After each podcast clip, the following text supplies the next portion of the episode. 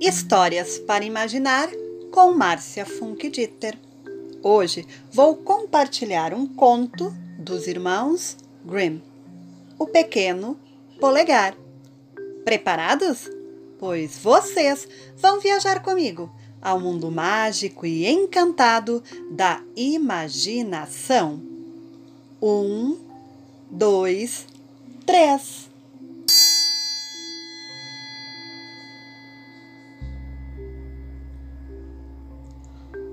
Houve uma vez um camponês que, estando durante a noite sentado junto da lareira, atiçando fogo, disse à mulher que fiava: Como é triste não ter filhos!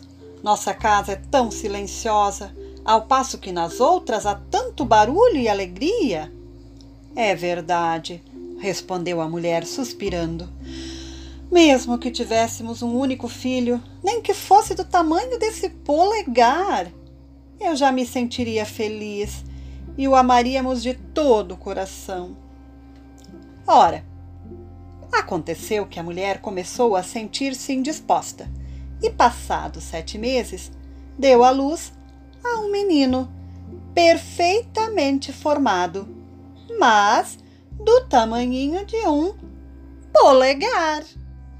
Então, deram o nome a ele de Pequeno Polegar. Os pais alimentavam-no o melhor possível, mas o menino não cresceu. Ficou do mesmo tamanhinho que tinha ao nascer. Contudo, ele tinha um olhar muito inteligente e bem cedo revelou-se criança vivaz e esperta, sabendo sair-se bem em todos os empreendimentos. Um dia, o camponês estava se aprontando para ir à floresta rachar lenha. Então, disse de si para si: Como gostaria que alguém me fosse buscar com o carro para trazer a lenha. Ah, papai! exclamou o pequeno polegar. Eu irei! Fica sossegado, levarei o carro e chegarei lá na hora certa. O homem pôs-se a rir e disse: como isso é possível? Tu és muito pequenininho para segurar as rédeas e guiar um cavalo. Não faz mal, papai. Se a mamãe o atrelar, eu me sento na orelha do cavalo e lhe digo como e aonde deve ir. Hum, está bem, respondeu o camponês. Por uma vez, podemos experimentar. Quando estava na hora, a mãe atrelou o cavalo, sentou o polegar numa de suas orelhas e o pequeno ia lhe gritando como e aonde devia ir. Ei, ei, aí, are, are, ira, ira, é pra lá. O cavalo andava direitinho, como se fosse guiado por um cocheiro, e o carro seguia o caminho certo para a floresta. Eis que, justamente numa curva, quando o pequeno gritava ao cavalo para virar à esquerda, passaram por ele dois forasteiros. Grande Deus! disse um deles. Que é isso? Aí vai um carro e o cocheiro que grita para o cavalo é invisível? Isso não é normal, disse o outro. Vamos seguir o carro e ver aonde vai parar. O carro entrou direto na floresta e foi aonde estava a lenha rachada. Quando o polegar viu o pai, gritou-lhe: Eis-me aqui, papai! Trouxe o carro, viste? Agora vem descer-me. O pai segurou o cavalo com a mão esquerda e com a direita tirou o filhinho de sua orelha. Todo satisfeito, o menino foi sentar-se num galinho. Quando os dois forasteiros viram o pequeno polegar, ficaram tão, tão admirados que não sabiam o que dizer. Então, um deles chamou o outro de lado e disse: Escuta, Aquele pimpolho poderia fazer a nossa fortuna. Se o exibíssemos a pagamento numa grande cidade, ah, isso ia ser bom demais. Vamos lá, vamos comprá-lo. Vamos, vamos comprá-lo. Aproximaram-se do camponês e disseram-lhe: Vende-nos esse pequenino. Nós o trataremos bem e ele se sentirá feliz conosco. Não, respondeu o pai. Ele é a raiz do meu coração. Jamais o venderia nem por todo o ouro do mundo. Mas o pequeno polegar, ouvindo esse negócio, trepou pelas dobras da roupa do pai, sentou-se no seu ombro e sussurrou-lhe ao ouvido: Papai, oh papai, pode vender-me. Eu saberei voltar outra vez. Assim, depois de muito discutir, o pai deu-o aos homens em troca de muitas moedas de ouro. Onde queres que te ponha? perguntou os dois homens. Senta-me na aba do teu chapéu. Aí eu poderei passear à vontade e admirar toda a região sem perigo de cair. Fizeram-lhe à vontade. Polegar despediu-se do pai e em seguida foram andando. Andaram, andaram até o escurecer. E aí o pequeno disse: Põe-me no chão um pouquinho, estou precisando. Podes ficar aí mesmo, disse o homem. Não tem importância. Também os passarinhos de vez em quando deixam cair alguma coisa na cabeça da gente. Não, insistiu o pequeno polegar. Conheço bem as conveniências. Desce-me depressa. Agora! O homem tirou o chapéu e pôs o pequeno num campo à margem da estrada. O pequeno então meteu-se por entre os torrões da terra, saltitando de cá para lá e de repente resvalou para dentro de um buraco de rato, o que justamente estava procurando. Boa noite, senhores. Podeis continuar vosso caminho sem mim, gritou-lhes o pequeno. Os dois homens correram até o buraco com um pedaço de pau, mas foi trabalho perdido. Polegar ia resvalando, resvalando, sempre mais para o fundo e, como logo desceu a noite, escura como breu, os homens tiveram de partir cheios de raiva e com a bolsa vazia. Quando Polegar se certificou de que os homens tinham ido embora, saiu da galeria subterrânea. É perigoso andar pelos campos no escuro, disse. A gente pode quebrar o pescoço ou uma perna. Por sorte sua, encontrou um caramujo. Graças a Deus, disse ele. Aqui poderei passar a noite em segurança. Pouco depois, já ia adormecendo quando ouviu passar dois homens, um dos quais dizia: Como faremos para tirar o ouro e a prata do rico vigário? Hum. Ouvindo isso, o pequeno polegar gritou: Eu te poderei ensinar. Que é isso? disse assustado um dos ladrões. Ouvi alguém falar? pararam e puseram-se a escutar. Então Polegar repetiu: Levai-me convosco, eu vos ajudarei. Mas onde estás? Procurai no chão e prestai atenção de onde sai a minha voz. Finalmente, depois de muito procurar, os ladrões encontraram-no e o apanharam.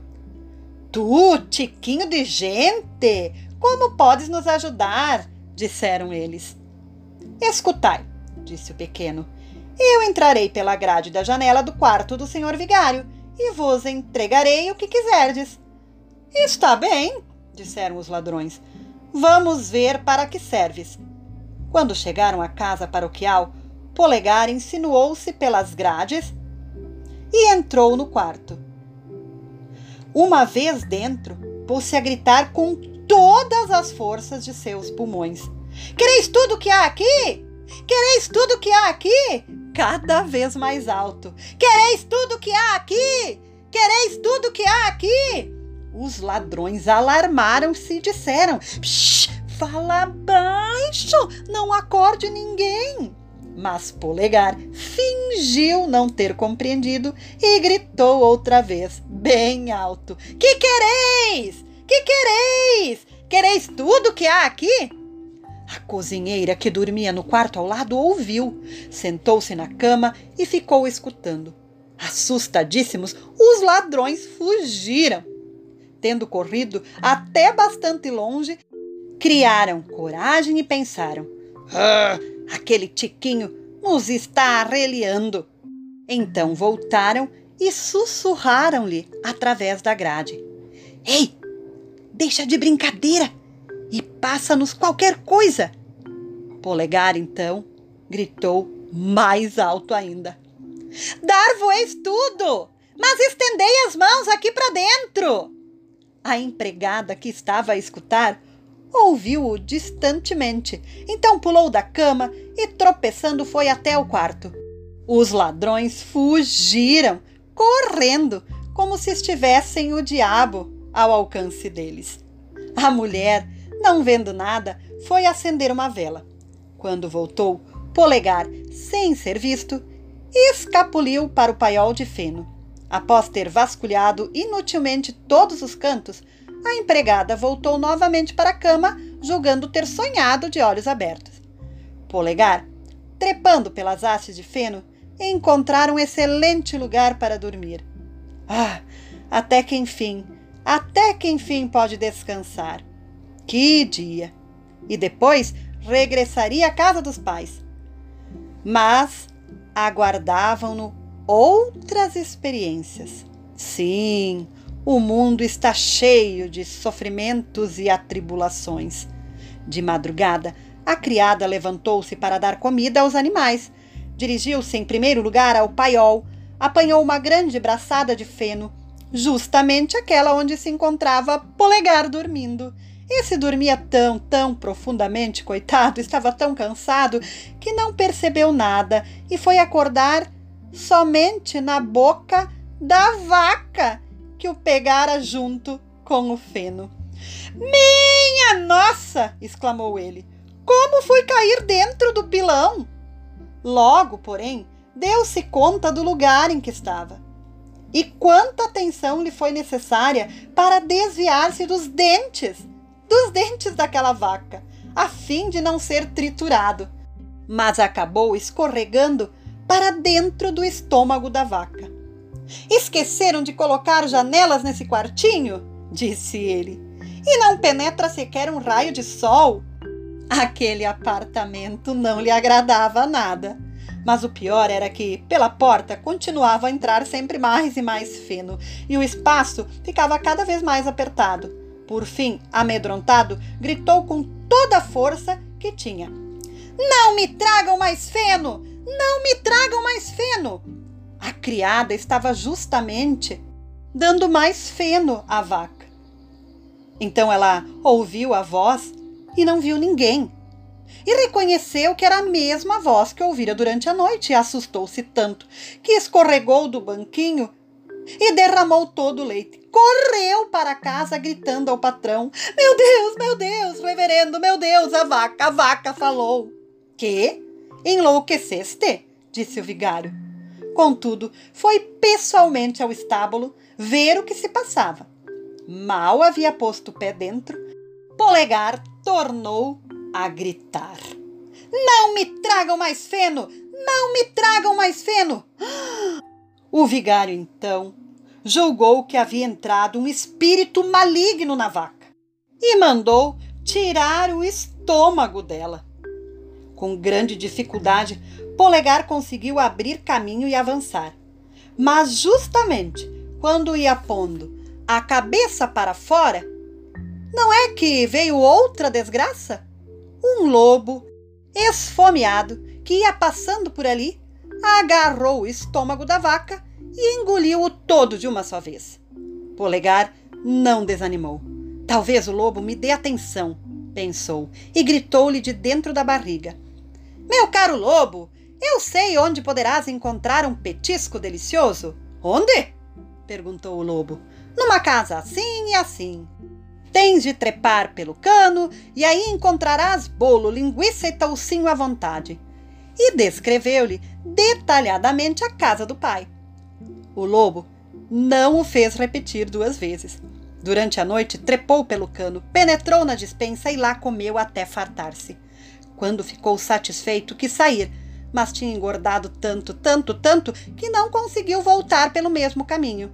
Era justamente com isso que Polegar contava. E desandou a fazer um barulhão na barriga do lobo, batendo os pés e gritava o mais que podia. Queres calar-te? disse o lobo. Acabas por acordar todo mundo. O quê? Tu te empanturraste à vontade e eu não posso me divertir? E voltou a gritar com todas as forças. Por fim, o pai e a mãe acordaram, correram até a despensa e espiaram por uma fresta.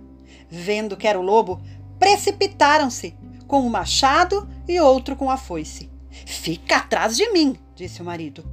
Ouvindo a voz do pai, Polegar gritou: Querido papai, querido papai, eu estou aqui, aqui dentro da barriga do lobo. Deus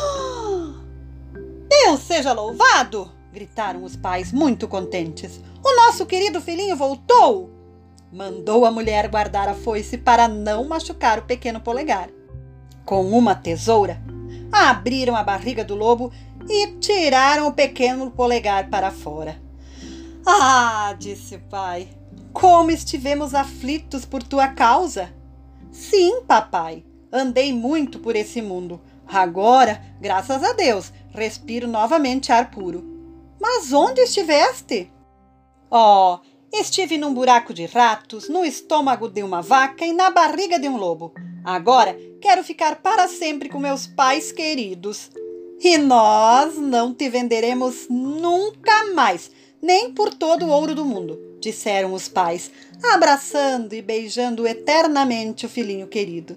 Depois deram-lhe de comer e beber e tiveram de mandar fazer novas roupas para ele, porque as que vestia se haviam estragado completamente durante aquela inesquecível viagem. E essa história entrou pela perna do pato, saiu pela perna do pinto, e o rei mandou dizer que quem gostou conte até cinco. Um, dois, três, quatro, cinco! Beijos e até a próxima história. Tchau!